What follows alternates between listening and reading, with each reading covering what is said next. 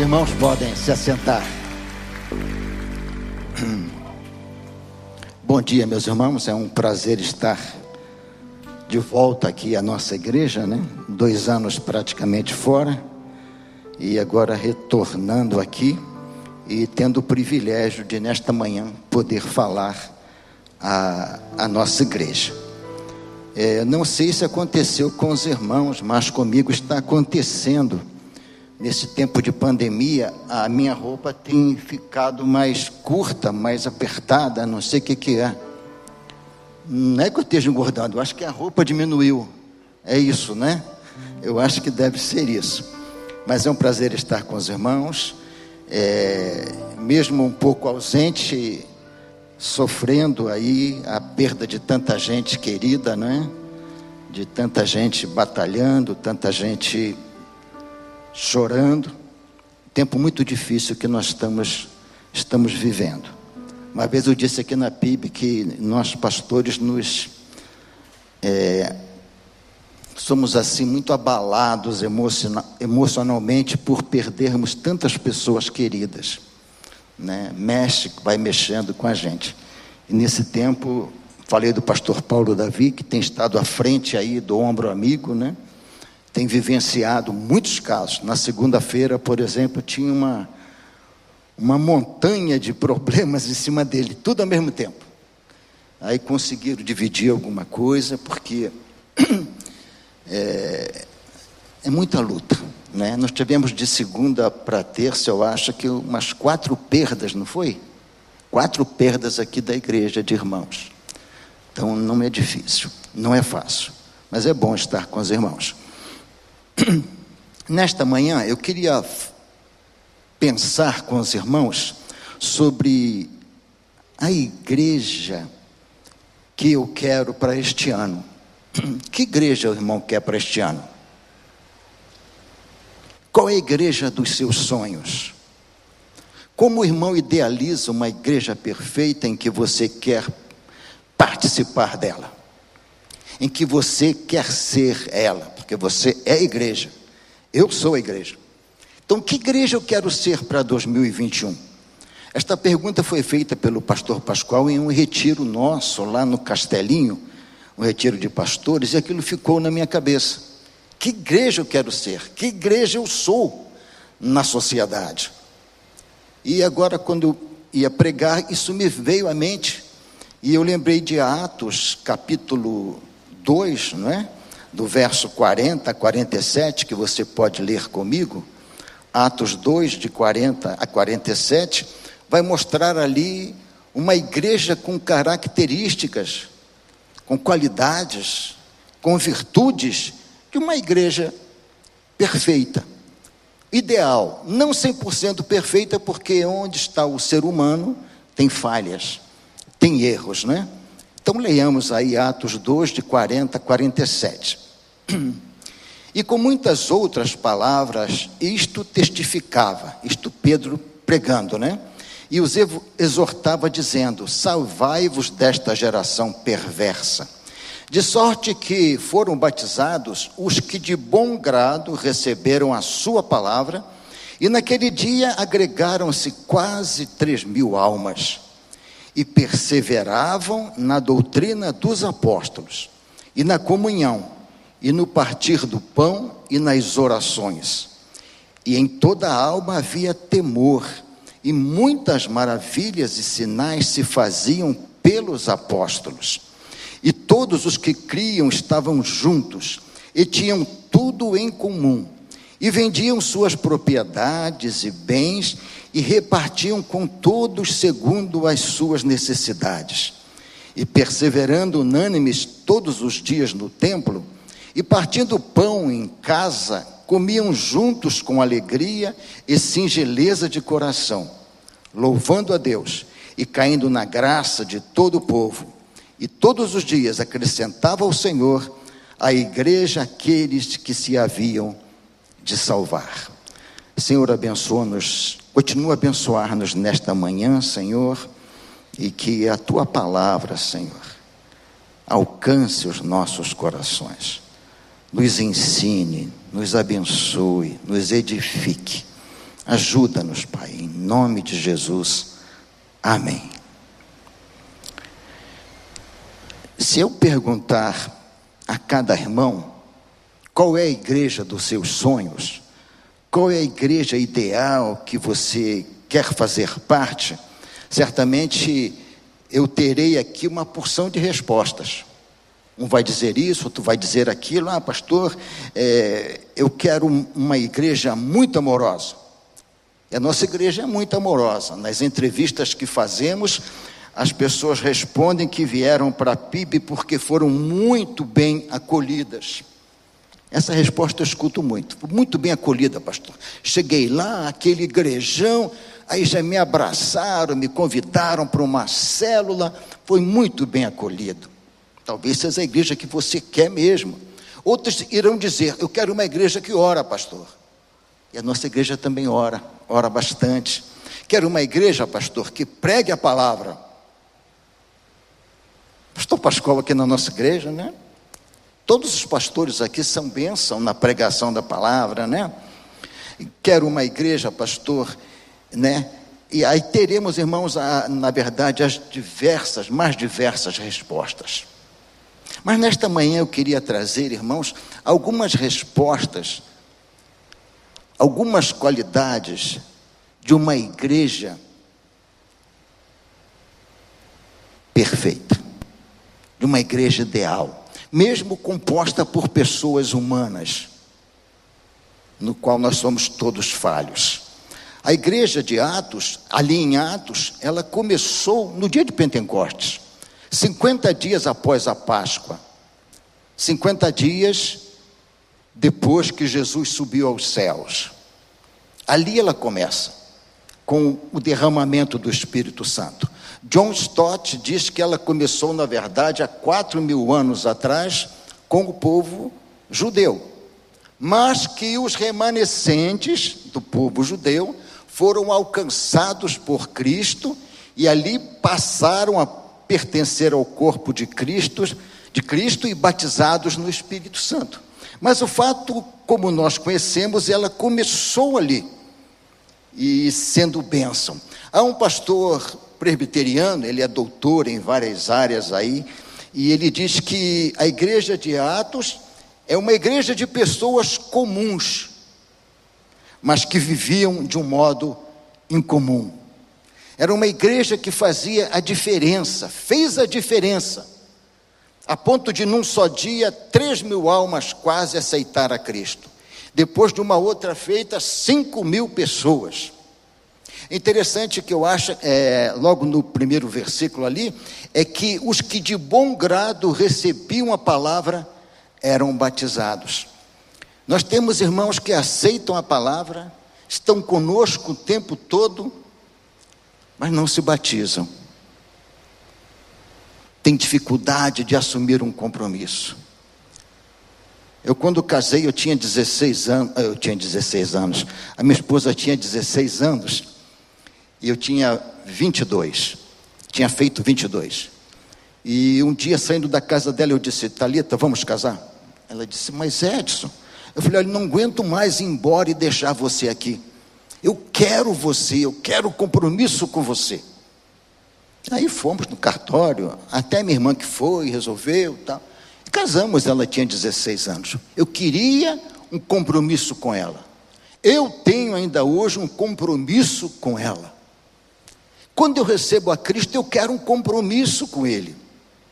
Eu lembro de um irmão lá no Rio de Janeiro, que ele frequentava, foi a primeira igreja que eu pastoreei lá no Rio de Janeiro e ele participava de tudo, estava em tudo, ele era uma bênção.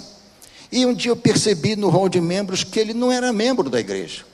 Eu falei, o irmão não está como membro? Ele disse, não, pastor, eu já frequento aqui há 20 anos, mas ainda não sou membro. Por quê? Porque um problema, não é? Eu tenho a minha profissão, mas a minha esposa tem uma pensão. E essa pensão, esta pensão é que sustenta os nossos netos e ajuda os nossos filhos. Se ela casar, ela perde a pensão, pastor. Aí os netos vão passar fome, vão, sei lá. Bom, Um dia ele me ligou e disse: Pastor, a fulana está no hospital muito mal, o senhor pode ir lá? Fui lá no hospital, ela estava no estado terminal já, um câncer também, e ali ela se entregou a Jesus, oramos, foi um tempo muito gostoso. Aí deixei passar uns três, quatro meses e perguntei para ele: Irmão, quantos netos já morreram? Ele disse: Como assim, pastor? Quantos estão passando fome? Como assim, pastor? Não, porque o irmão falou que se, te, se perdesse a pensão, seus netos iam morrer de fome. Não, pastor, está tudo bem. Falei, pois é, o irmão esperou 20 anos. 20 anos. E naquela, na igreja primitiva ali, eles recebiam a Cristo e queriam compromisso. Queriam um pacto, um pacto com Jesus. Então a igreja começa ali no Pentecostes, meu, meus irmãos, naquele dia, e ela começa a nos mostrar, a partir do verso 22, algumas características de uma igreja que agrada ao coração de Deus. Uma igreja que eu preciso ser, que você precisa ser. E essa primeira característica, ou virtude, é que eles, os novos convertidos, perseveravam na doutrina dos apóstolos. Eles se mantinham fiéis à doutrina dos apóstolos. Essa palavra perseverava no grego, ela tem o sentido de dedicar tempo, energia, esforço um, a um objetivo específico. Continuar, manter, guardar, engajar, engajar-se com persistência.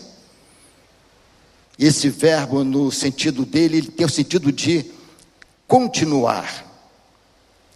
Eles perseveravam, eles continuavam firmes naquilo que eles tinham crido e que o Senhor tinha deixado como ensinamento para os apóstolos.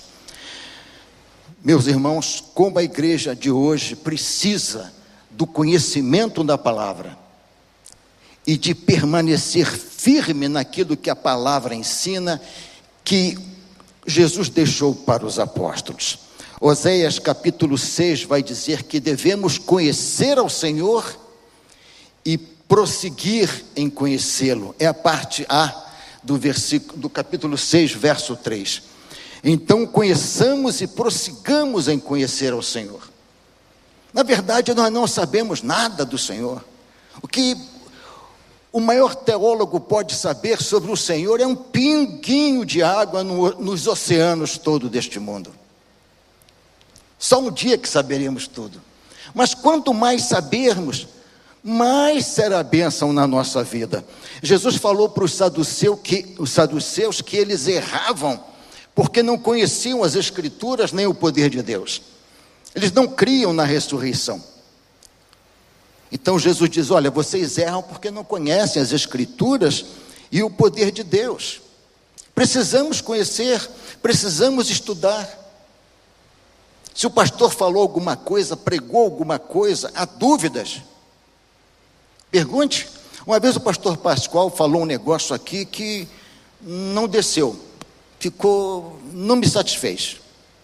Aí quando foi após uma reunião nossa, eu falei, pastor, o senhor falou um negócio na reunião que não desceu. O que, que eu falei? O irmão falou isso. Eu não encontro base bíblica.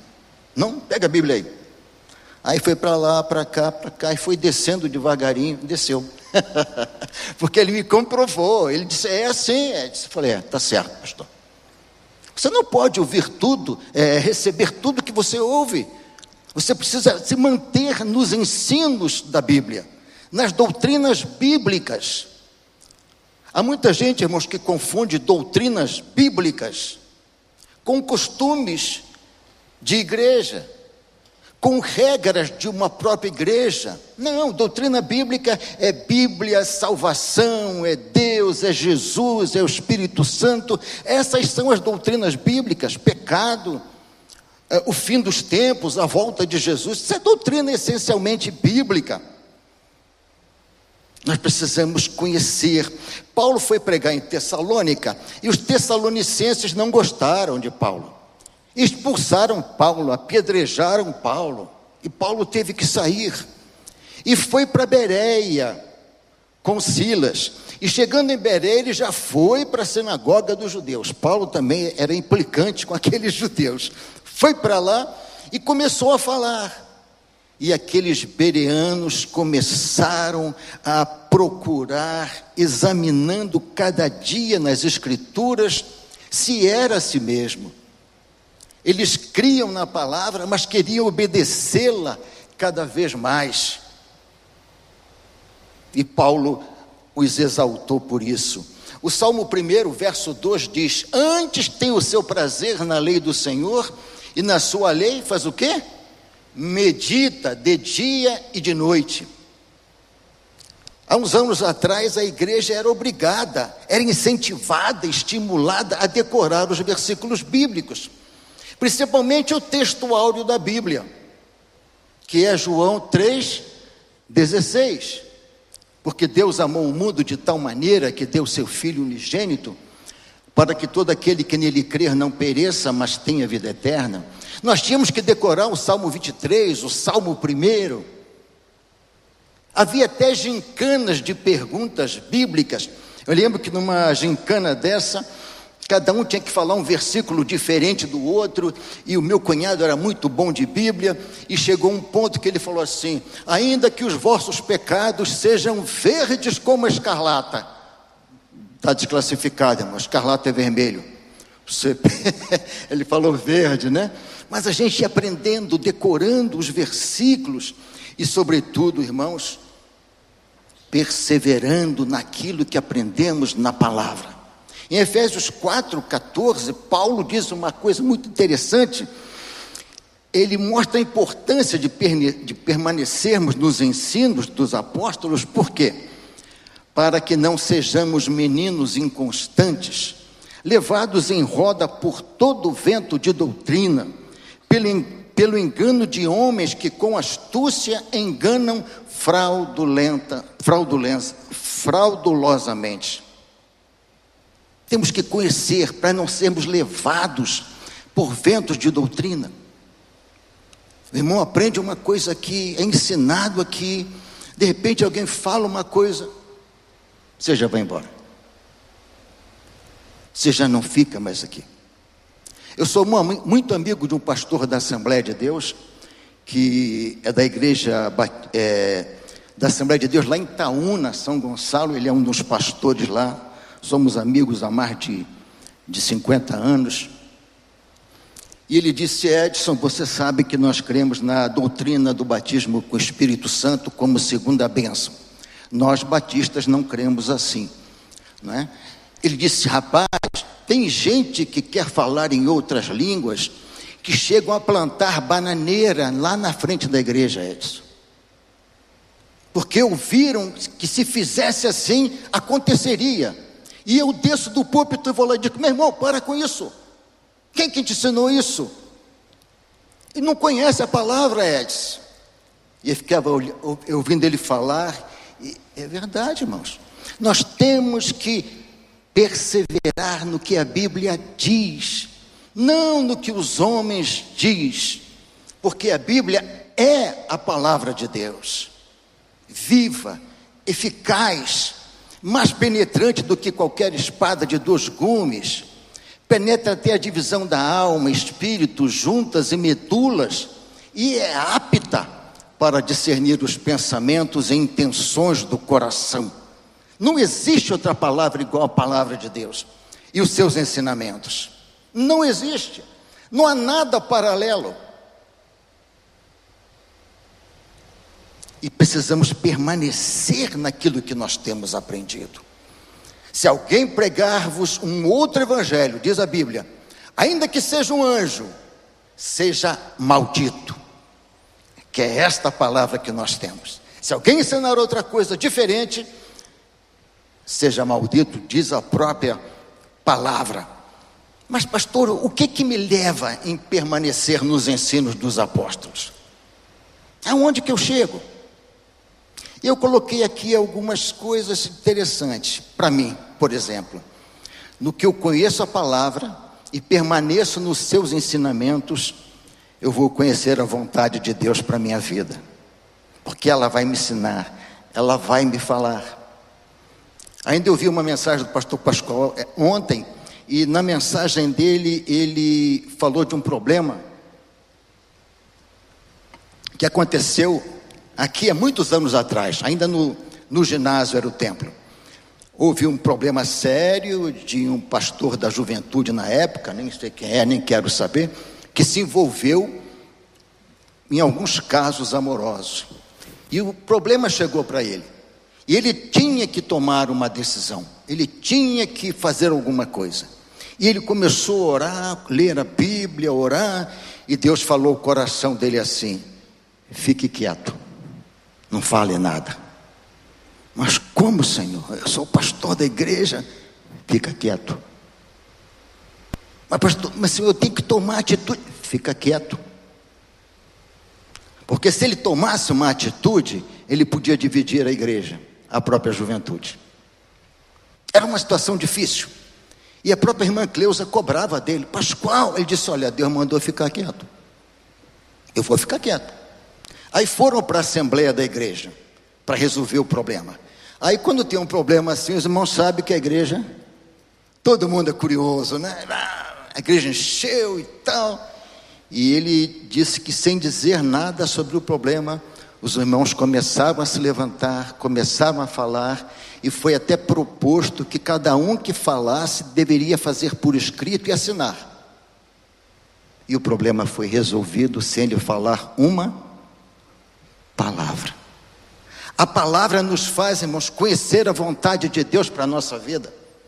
Ela faz conhecer é a vantagem de conhecer, ter intimidade no que eu conheço a palavra e permaneço nos ensinos de Jesus, eu passo a ter intimidade com ela, com, com ele, porque ele se revela pela palavra.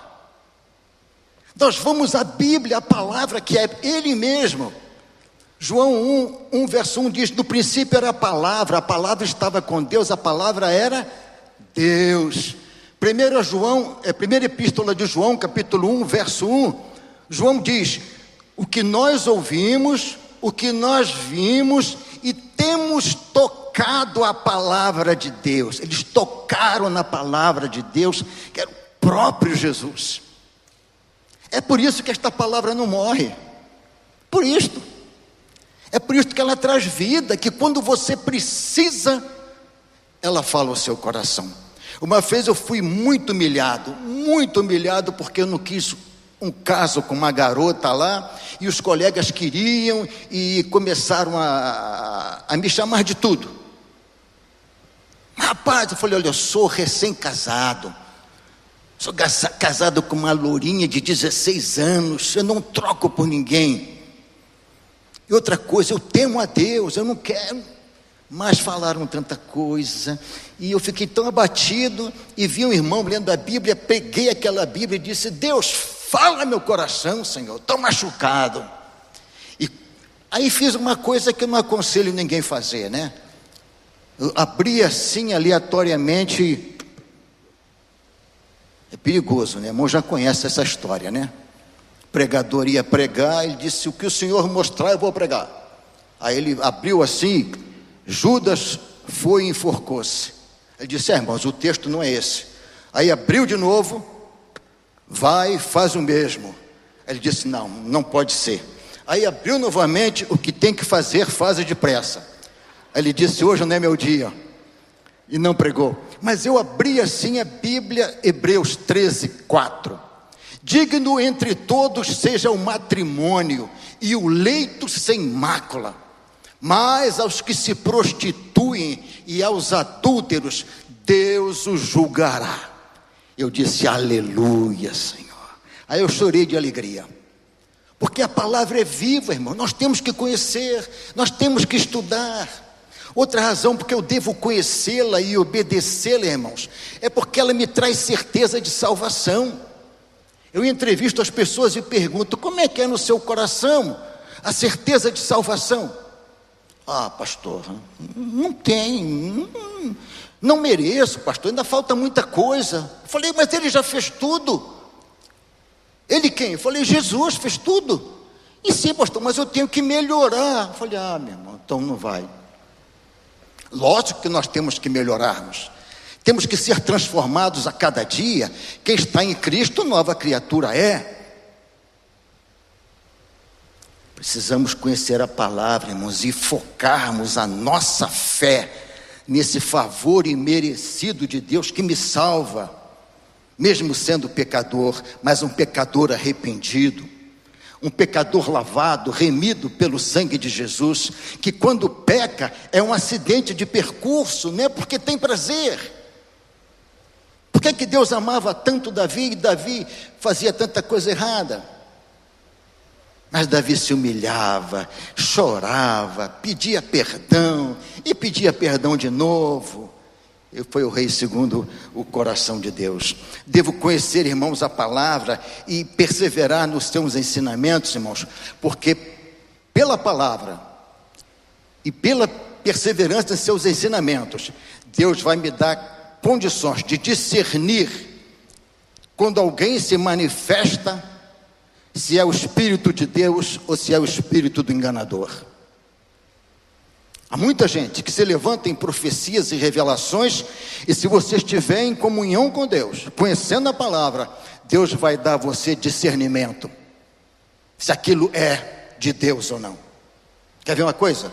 Se alguém se levantar aqui no auditório e acusar o pecado do, do pregador ou de algum outro irmão, ou é Satanás manifestado naquela pessoa, ou ela está mentindo. Porque Deus não acusa de público, Deus não envergonha as pessoas. Quando Adão pecou, Deus perguntou: Adão, cadê você? Ah, me escondi, Senhor. Por quê? Porque eu estava nu. Ah, Adão, você comeu do fruto proibido. Deus é muito bom, né, irmãos? Eu acho que eu já descia jogando raio em cima de Adão. Adão, seu sem vergonha, você. Não. Judas, Jesus sabia que Judas ia traí-lo. E Jesus ainda dá o, dá o primeiro bocado de pão para Judas. Disse: Vai, Judas, o que tem que fazer? Vaso depressa. Jesus podia desmascarar Judas ali, mas não fez. Então a Bíblia me dá condições de discernir Outra coisa, a, a Bíblia, irmãos, o conhecimento bíblico e o, os seus ensinamentos vai me dizer quem é uma pessoa cheia do Espírito Santo ou não. Ah, esse irmão é cheio dos dons do Espírito Santo. O diabo tem todos os dons que a Bíblia ensina. O que mostra que uma pessoa é cheia do Espírito de Deus é fruto, não, não são dons, é fruto os dons são para você exercitar e o crescimento do reino. Agora, fruto é o que você é daquela árvore, daquela videira verdadeira que é o Senhor Jesus. Por isso que eu preciso, meus amados, por isso que nós precisamos perseverar nos ensinos da Bíblia, não de homens. Se foge da Bíblia, seja anátema, diz a própria palavra. Outra coisa, irmãos, quando eu conheço a palavra e sigo os seus caminhos, os seus ensinamentos, eu tenho poder para falar de Jesus com conhecimento e com autoridade, porque eu tenho experimentado ele na minha vida. Um dia eu fui correr no parque do Bacaxeri, isso já tem alguns anos aí, uns, acho que um ano, talvez. eu corria com a minha filha, e minha filha é personal trainer. Aí já pensaram, né? Ela estava numa ponta, eu estava começando ainda. E eu tinha na camiseta assim: Jesus está vivo, na minha camiseta atrás. Ela disse: Pai, se alguém perguntar para o Senhor provar, o que, que o Senhor vai dizer? Eu falei: Estou conversando com ele aqui. Falei com ele hoje, estou conversando com ele. Ele não é vivo? Ele não manda nós falarmos com ele? É o Senhor da nossa vida, irmãos. Falar com autoridade. Eu passaria aqui, irmãos, o resto do dia falando de, é, de é, como é que eu posso me expressar? De probabilidades que eu tenho de experimentar e desfrutar de conhecer, em conhecer a palavra e obedecer os seus ensinamentos. A nossa igreja, meus irmãos, ela é farta em oferecer aos irmãos conhecimento bíblico, doutrinário, a nossa educação cristã é abençoada, temos a escola bíblica, temos professores capacitados, o púlpito da nossa igreja é uma bênção com o pastor Pascoal, ele tem um conhecimento tremendo.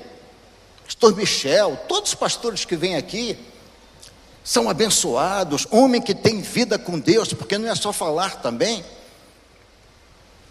Vamos aproveitar isso, irmãos, o farto material que nós temos. Crescer na palavra, crescer no conhecimento, na graça do Senhor. Eu vou dar aqui um exemplo que talvez incomode alguns. Mas agora tivemos a virada do ano.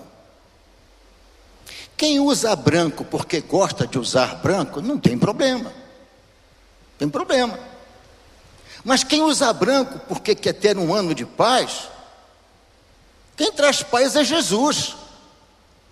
E a nossa paz foi assinada com sangue lá na cruz. Alguns vestem amarelo. Se gosta de amarelo, tudo bem, eu gosto de roupa amarela. Mas não no, no. Nunca usei no 31. Mas se alguém usa porque crê que vai ficar rico, cadê o ensinamento bíblico? Cadê a doutrina da Bíblia dos apóstolos? A prosperidade vem de Deus. E a prosperidade verdadeira, ela é eterna, porque nós vamos desfrutar lá no céu. Lentilhas, não, tem que comer sopa de lentilha, pastor. Por quê? Eu nem acho muito gostoso. Às vezes a esposa faz, eu como, mas não acho muito gostoso. Acho um bacalhau mais gostoso. Né? Bem mais gostoso. Pastor, tem que ter sete sementes de romã no bolso. Quem conhece a Bíblia não precisa dessas coisas, não faz estas coisas, porque Jesus é suficientemente capaz para fazer tudo o que precisamos, tudo o que necessitamos. Não é bom crer em Jesus? É ou não é? Não disseram é não, puxa, eu acho que é a máscara. Mas ele é suficiente.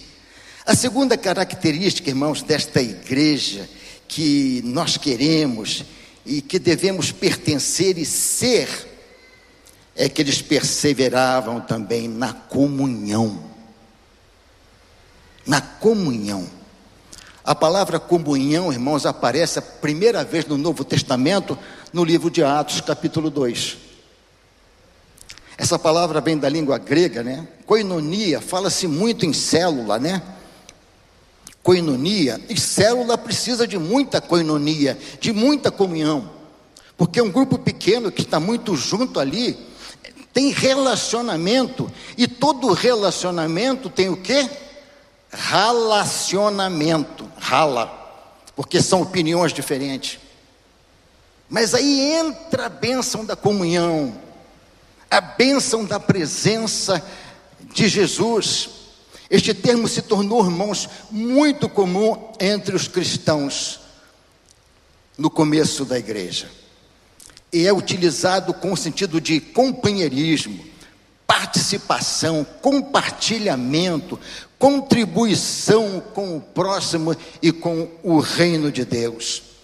O Salmo 133 vai dar uma visão, embora usando outro termo, usando o termo união ele diz: Ó, oh, quão bom e quão suave é que os irmãos vivam em união. É como óleo precioso sobre a cabeça que desce sobre a barba e as vestes de Arão. É como orvalho de Hermon e como óleo que desce sobre os montes de Sião, pois ali o Senhor ordena a bênção e a vida para sempre. Precisamos viver em comunhão. Há um laço, irmãos, que mantinha muito forte a igreja primitiva. Tinha dificuldade? Tinha. Paulo era brigão? Era, Paulo era brigão. Eu creio que Paulo era muito chato. Eu creio que Paulo só perdia para mim, eu também sou chato, falador, brigava com Pedro, brigava com Barnabé, mas a comunhão existia não havia ressentimento, não havia ódio no coração, e tudo que faziam eh, visavam o crescimento do reino, visavam a missão da igreja cumprir, né? A igreja cumprir a sua missão. Mas que benefícios, meus irmãos, traz permanecer em comunhão? Quais são os benefícios que eu preciso ter em termos de comunhão com meus irmãos? Primeira coisa que eu vou viver em paz. Mesmo discordando,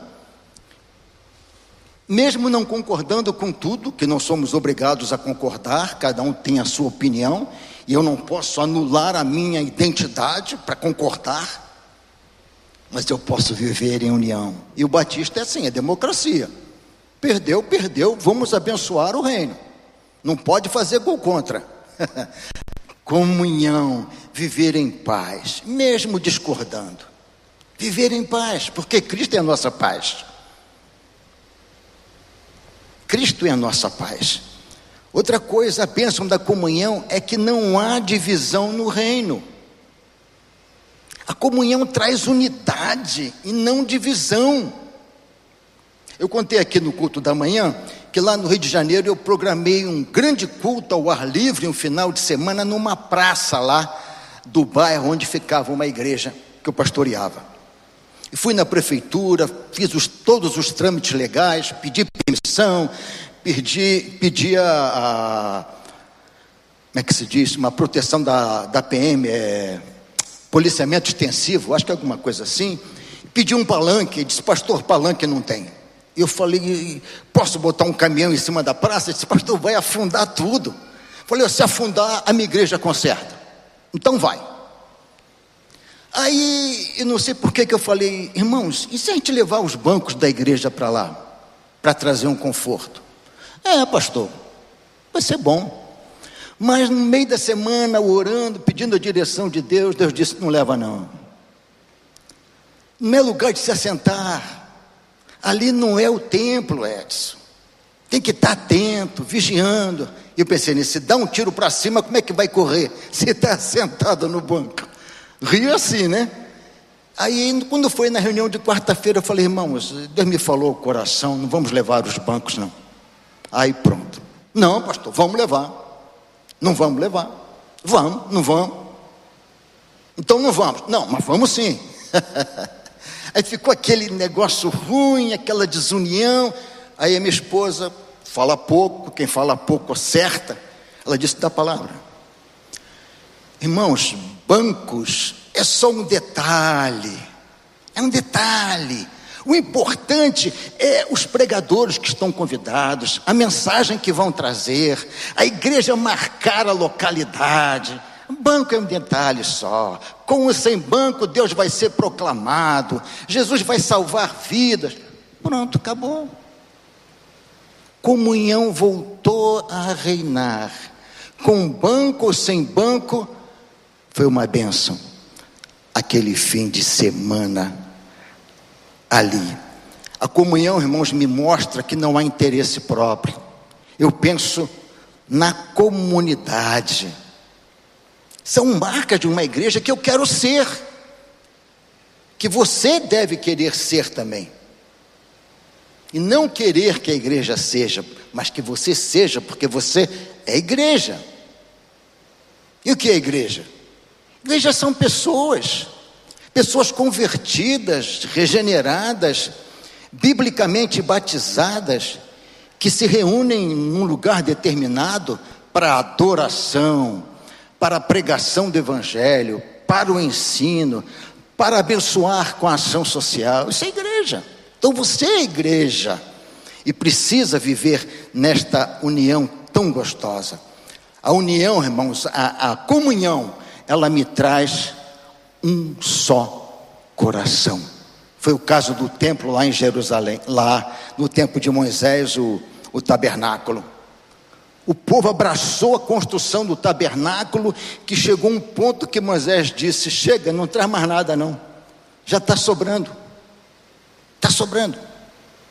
Eu contei na primeira mensagem que um exemplo foi uma das igrejas que eu pastoreei no Rio também a igreja pobre, muito pobre, muito pobre, eu nem queria ir para lá. E acabei indo porque Deus me colocou lá. Literalmente me colocou, pegou pela orelha assim e jogou lá. E foram dez anos ali abençoadíssimos. E quando começamos a obra, sem dinheiro, sem nada, sem condições, em quatro anos, construímos aquela igreja. A igreja grande para a nossa capacidade, ela cabe uns 400 membros. E quando terminamos a obra, na segunda-feira, a tesoureira foi lá e pagou a última nota de material comprado na casa de construção. Porque o povo tinha um só coração. Todo mundo cooperava. Tanto no trabalho de cavar, de. Enfim. Comunhão traz crescimento, traz bênção. Comunhão é bênção do Senhor. Através da comunhão a igreja avança. A igreja prospera. Outra qualidade de uma igreja perfeita que vai mostrar ali é o partir do pão. Eu falei aqui no começo que alguns dizem que esse partir do pão é a ceia. Se for a ceia, é um tempo de comunhão, é um tempo de bênção é observância dos ensinos de Jesus, porque a igreja faz isto como um culto memorial. Há outros que dizem que, na verdade, era uma refeição normal do dia a dia: café, almoço, janta. Seja de um modo ou seja de outro, irmãos, esta, esse partir do pão é bênção também na vida da igreja e traz benefícios. Quais, pastor? Mantenha a unidade o povo, quando parte o pão, tanto na ceia, existe a unidade da comunhão, em saber que o pão é o corpo, simboliza o corpo de Jesus. Quando eu como aquele pão, a nossa mente, como igreja, está voltada para o Calvário, reconhecendo que Jesus morreu por nós, mas que o pão é pão. Quando eu tomo gole de vinho, ou de suco de uva, né? Agora eu tive que gravar ali uma filmagem ali, uma foto, e a taça ali é muito grande, e o pão também. Eu falei, gente, é muito grande, é muito vinho, é muito suco de uva. Mas quando eu bebo daquele suco de uva, eu estou lembrando o sangue derramado. Isso é comunhão. Isso é estar junto no mesmo propósito, no mesmo sentido. E se for uma refeição também, é bênção de estarmos juntos. Quando se faz um piquenique, cada um não, não leva alguma coisa? Leva, é o tal do junta panela, né? Que o pastor Pascoal fala aqui. Cada um leva, é um tempo de fraternidade, é, do amor ágape, de alegria, de conhecer o outro irmão, de bater papo, de fazer amizade. São marcas da igreja. É a igreja que eu quero ser este ano. E a igreja só será isso se eu for também. A quarta característica, está voltando quando, Paulinho? Me perco com esse relógio aqui. Oh, dez minutos. A outra qualidade, meus irmãos, é a da oração. Perseveravam na doutrina dos apóstolos e da comunhão, e no partir do pão e nas orações. Era uma igreja que orava. Era uma igreja que buscava o Senhor intensamente. Jesus é o exemplo, ele vivia em oração, subindo o monte, se afastando para ficar em comunhão com o Pai. O Getsemane é uma prova disso ali, naquele momento de muita angústia. João 17 é a oração sacerdotal de Jesus. Hebreus capítulo 5, verso 7, o escritor diz assim: Jesus, o qual no, nos dias da sua carne, oferecendo com grande clamor e lágrimas, orações e súplicas ao que o podia livrar da morte, foi ouvido quanto ao que o temia. Deus não o livrou da cruz, mas Deus o sustentou. Deus ouviu o seu clamor. A oração, meus irmãos, é o firme, foi o firme fundamento da igreja primitiva. Foi a âncora que sustentou aquela igreja, a oração. E continua sendo nos dias de hoje. Eu contei uma história aqui de manhã, no culto das, das nove. Uma igreja também lá no Rio de Janeiro passou por um problema sério. Houve um problema lá entre um rapaz e uma senhora casada. E aquilo deu problema. O marido da mulher não era crente.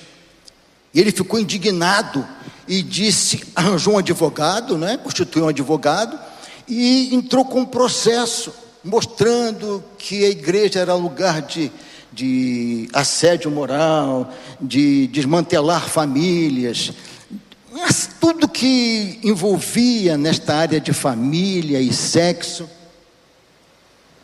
aquele advogado usou. E toda vez que o pastor ia para uma audiência, era uma pancada em cima da igreja. A igreja já tinha perdido a sua autoridade na, na localidade. Já era até difícil de abrir as portas, porque o pessoal debochava. E o pastor disse: Meus irmãos, só tem um jeito, vamos orar. Vamos orar. Deus é o dono da igreja, é Ele que defende a igreja. Um dia lá no Rio, um, deputado, um candidato a deputado me procurou e disse: Edinho, nós fomos amigos de adolescência. Edinho, eu estou vendo como candidato a deputado estadual para defender a igreja. Eu falei, vai embora, rapaz, deixa de ser bobo. Você vai defender o seu bolso, rapaz. Quem defende a igreja de Cristo é quem? É Jesus, a igreja é dele. E quem defendeu a igreja, neste caso, irmãos, foi o próprio Deus. A igreja começou a orar, começou a orar e se humilhar. Aí o marido da mulher morreu. Passou uns tempos, a mulher morreu. Passou mais uns tempinhos, o advogado morreu, acabou o processo. O moço também, que foi o pisor, o pivô, voltou para a igreja correndo para não morrer, para se reconciliar, se reconciliar com Deus. A igreja ora, irmãos, as coisas acontecem. Esta obra aqui estava para ser embargada duas semanas antes de inaugurar o templo em 2014. Quando o arquiteto não concordou com algumas coisas e disse: Olha, vou embargar a obra. Tudo marcado. 100 anos da PIB, inauguração do novo templo. A igreja orou. Igreja orou, oramos, oramos, oramos. Ele veio aqui, veio, tal, tal, tal achou muito bonito, gostou de tudo, assinou e deixou correr. a oração, a oração. Por que, que a oração é importante, irmãos, na vida da igreja? Na vida do povo de Deus. Elias orou, fogo do céu desceu. Eliseu orou, um machado pesado subiu na água. Não sobe, afunda. Aquele machado subiu.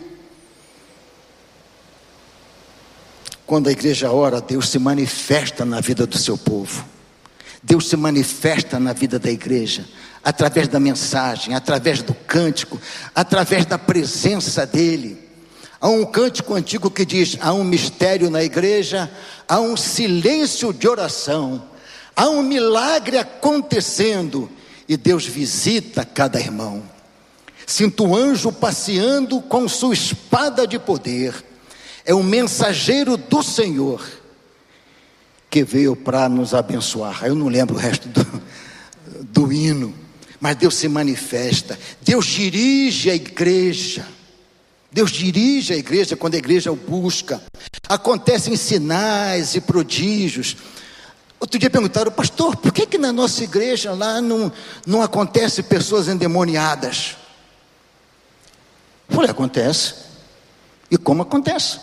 Mas a gente não vê, pastor. Mas não é para ver. A igreja tem que ver Jesus aqui, sentir o seu poder, a sua graça, a sua salvação, a sua libertação. Mas Satanás aqui aparecer, não. A gente arrasta para uma sala e Deus liberta.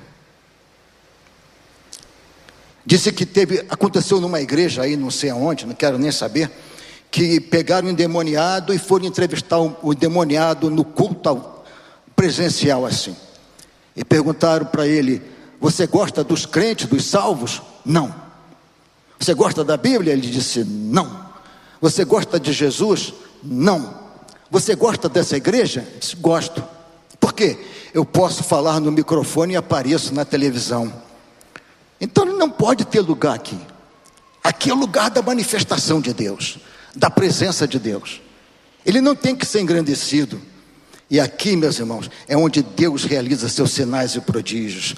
A oração, irmãos, é faz com que as almas sejam quebrantadas e se encontram com Jesus. Outra qualidade forte ainda dentro da oração, a oração da igreja faz a porta do inferno tremer. Pedro estava preso, a igreja orava. Deus enviou um anjo, soltou as amarras de Pedro. Pedro passou por, por quatro quaternas de soldado, 16 soldados, e não viram.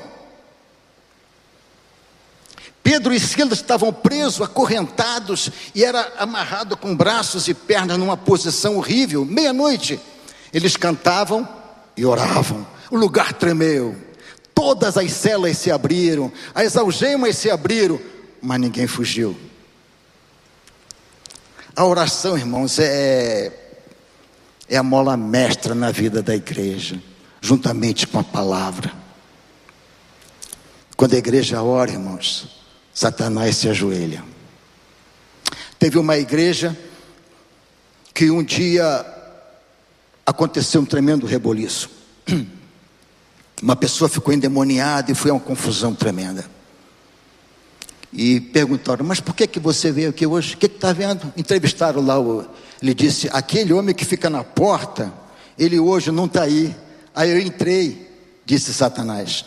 Era um diácono de idade, homem de oração, que ficava na porta ali em oração como, como introdutor todos os cultos.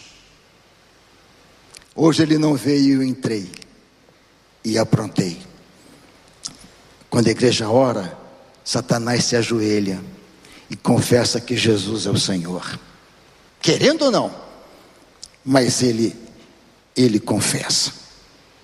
Eu vou terminar aqui, irmãos, o tempo não vai permitir terminar, mas ainda tem temor à palavra, tinham tudo em comum, vendiam as propriedades, dividiam, estavam todos os dias no templo com alegria, são outras qualidades da igreja que eu quero ser. Todos os dias na igreja com alegria. Tem tanta gente que tem tanta dificuldade para vir à igreja, não gosta de vir à igreja, vem como se fosse uma obrigação. E Davi disse: Alegrei-me quando me disseram, vamos à casa do Senhor. Davi disse: Senhor, é melhor estar na tua casa um dia do que em outro lugar mil. São qualidades da igreja primitiva. Leia em casa esse texto. Atos 2, de 40 a 47. Lê o capítulo todo, que você vai ver ali a igreja recebendo a ação, o batismo com o Espírito Santo ali. Pai amado, dependemos de Ti, Senhor. Precisamos um dos outros, precisamos até de certas coisas mas depender só do Senhor. E dependemos da tua bênção, Pai, para permanecermos firmes no ensino dos apóstolos, na comunhão, no partir do pão, na oração, no temor e tantas qualidades que a igreja precisa ter, que a igreja teve no seu início, Senhor e que o mundo quer ver novamente, para que caiamos na simpatia, na graça, e o Senhor acrescente a cada dia aqueles que hão de ser salvos. Ajuda-me, Senhor, a ser igreja verdadeira aonde eu estiver. Ajuda meus irmãos a ser igreja aonde estiverem. Em nome de Jesus. Amém.